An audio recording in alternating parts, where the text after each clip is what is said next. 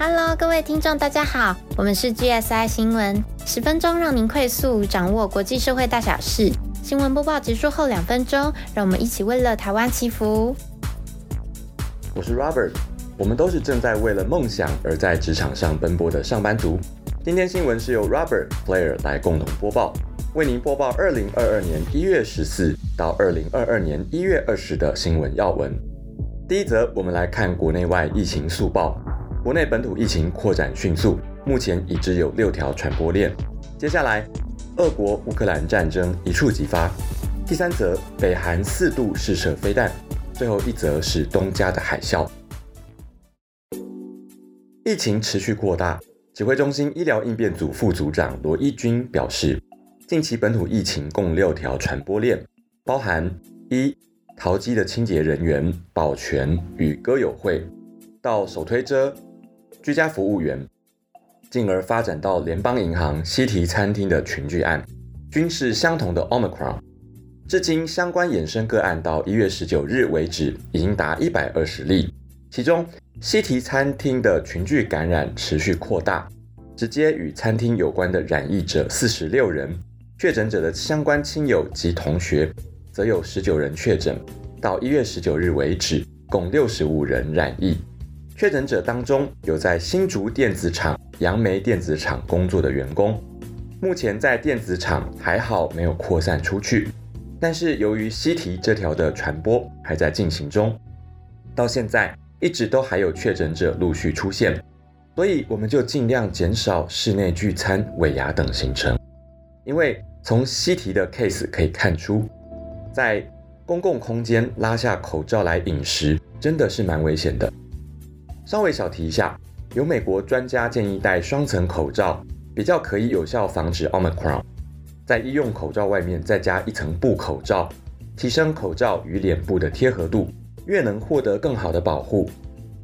医师黄轩就分享，内层戴上医疗口罩，外层再戴布口罩，顺序搞错就没有效喽。若是只想戴一个口罩，可以购买口罩固定器啦。或者是将口罩两侧的地方打结，越靠近口罩越好，以此增加密合度。好，那我们再回来看第二条的传播链。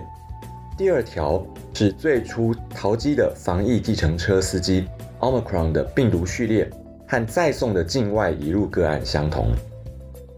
第三条传播链，淘机在轮值发烧筛检站以及入境旅客唾液筛检区的防疫人员。他们的 Omicron 的病毒序列与其他淘机群聚不同，没有关联性。阿中部长比较怀疑是在收集相关口水的检体时遭到感染。第四，台北市立联合医院中心院区专责病房的护理师有两人确诊，推估是一名护理师在照顾患者过程不慎染疫，并且传给同事和她的男友。第五。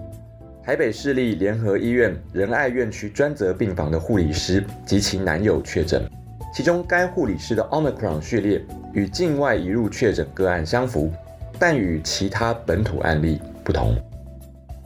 第六，亚东医院护理师不是照顾确诊病人，但是确诊，他的小孩也确诊，病毒的 S 蛋白比较像是欧美进来的。疫苗的部分。第二十轮预疫苗的预约在一月十九号已经全数预约完毕。指挥中心指出，若这一轮没有预约到的民众，可以等第二十一轮的疫苗。预计下周过年前会开放预约，并且在二月七日年后开打。那世界各国的疫情状况，我们快速浏览一下。最高的仍然是美国，一月十九截稿之前，单日新增确诊九十七万人。美国继国防部长奥斯汀确诊之后，参谋首长联席会议主席密利也传出确诊。由于他们都是工作上会和拜登总统接触的人，因此引起高度关注。第二高的是印度三十几万，以色列、意大利都二十几万，巴西、西班牙、德国、墨西哥、英国都是十几万。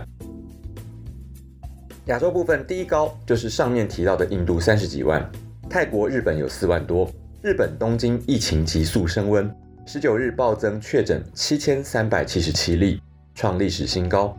接下来是菲律宾两万多，越南一万多，韩国六千六百多，确诊人数也在爬升中。马来西亚跟上周一样都是三千多。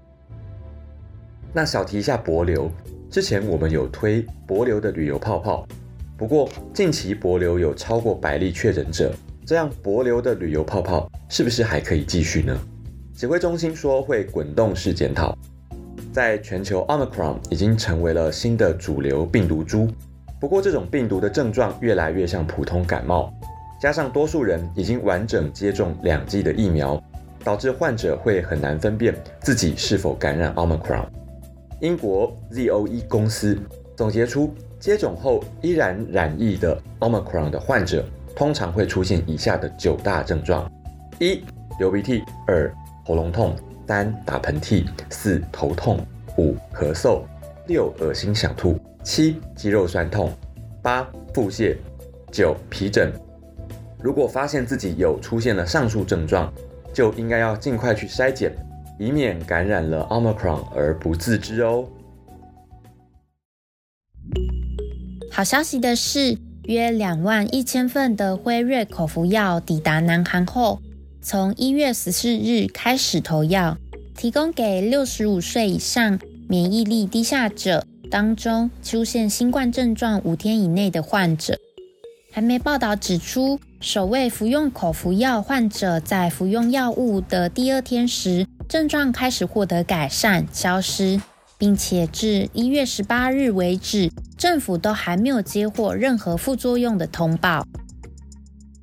接下来是俄国和乌克兰的紧张情势一触即发。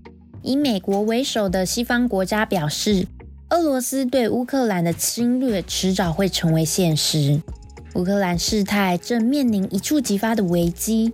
十二月中时，我们有报道过俄国和乌克兰的冲突，当时也有提及，希望在今年年初一月十号的美俄会谈能够顺利化解危机。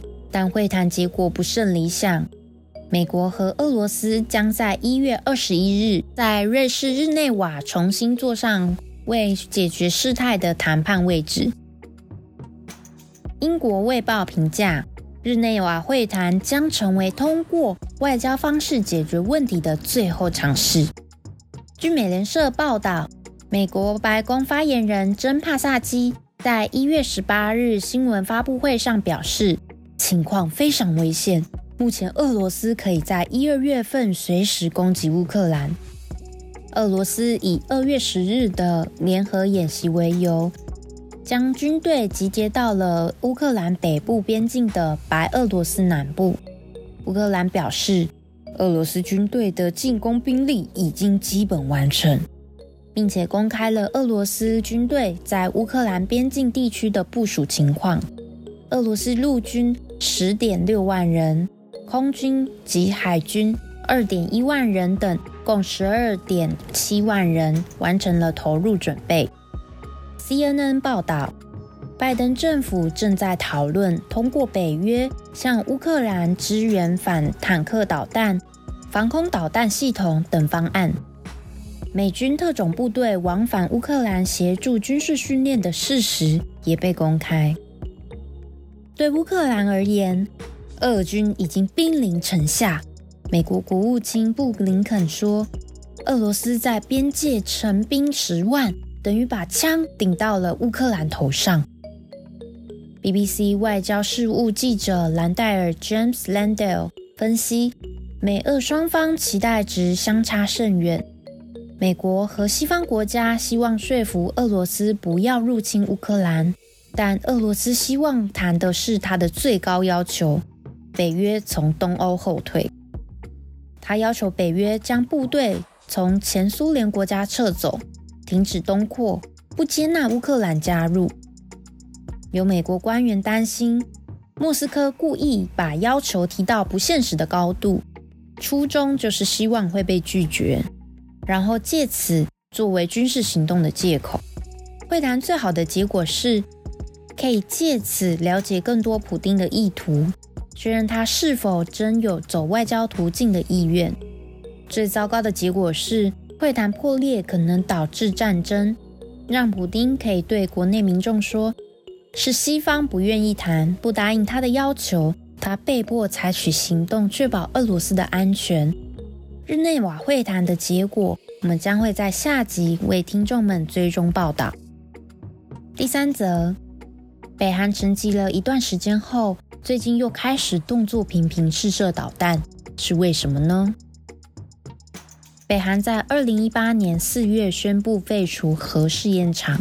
全面停止核试验及试射飞弹，借以要求美方相对应的放宽制裁等，但至今未能如愿。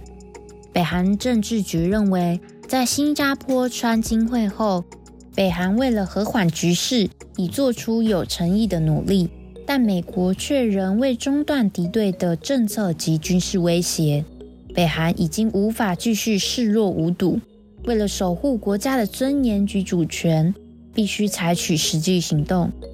所以，北韩今年以来密集进行飞弹试射，至今已四度发射飞弹，包括极音速飞弹、短程弹道飞弹、战术导弹及飞弹。北韩官媒一月二十日报道，政府决定要重新检视与美国建立的互信措施。研议重启核试验及洲际弹道飞弹试射等活动。最后，一月十五号下午，南太平洋岛国东加的海底火山大规模喷发，引起了海啸。海啸高达十五公尺，相当于五层楼高。一座小岛完全被摧毁的卫星画面显示，火山喷发时，大量火山灰炸出了蕈状云。这次喷发的威力是二零二一年底的七倍威力。卫星照片可以看到，卡诺库伯鲁地区被火山灰完全覆盖住，几乎看不到建筑物。该地区在火山喷发前还可以看得到绿油油的农田、浅灰色的道路、五颜六色的建筑物，但火山爆发后只看得到一片灰色的。这是前所未见的灾难。而且这波海啸也影响到日本冲绳、美国、加拿大等国。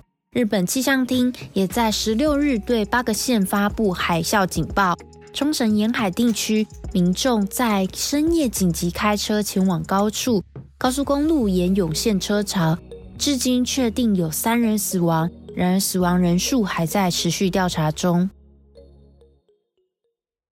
好的，我们今天的新闻播报到此。在节目最后，我们邀请您与暖心的 Grace 为我们的世界一同祈福。今天资料来源主要是元气网、UDN、远见、LTN、ET Today、奇摩新闻网、东亚日报、BBC 中文网、CNA 中时新闻网、YouTube、三立新闻、环宇新闻台湾台、中央流行疫情指挥中心记者会。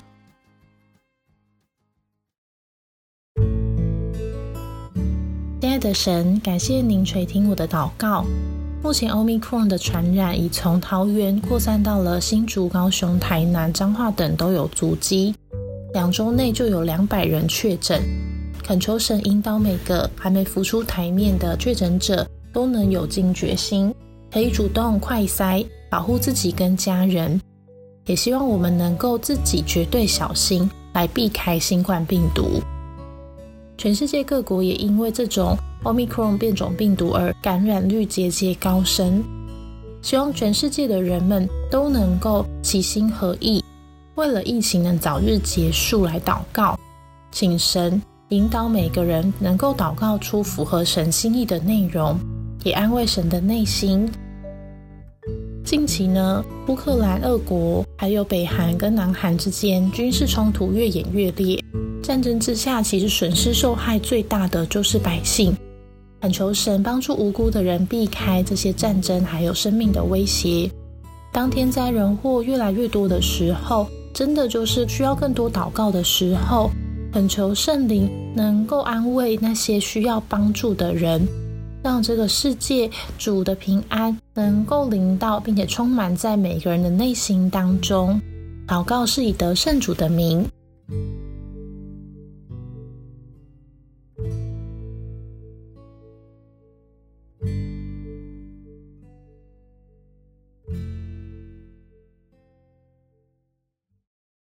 如果你喜欢这节目，欢迎 YouTube 观众按赞、订阅、开启小铃铛。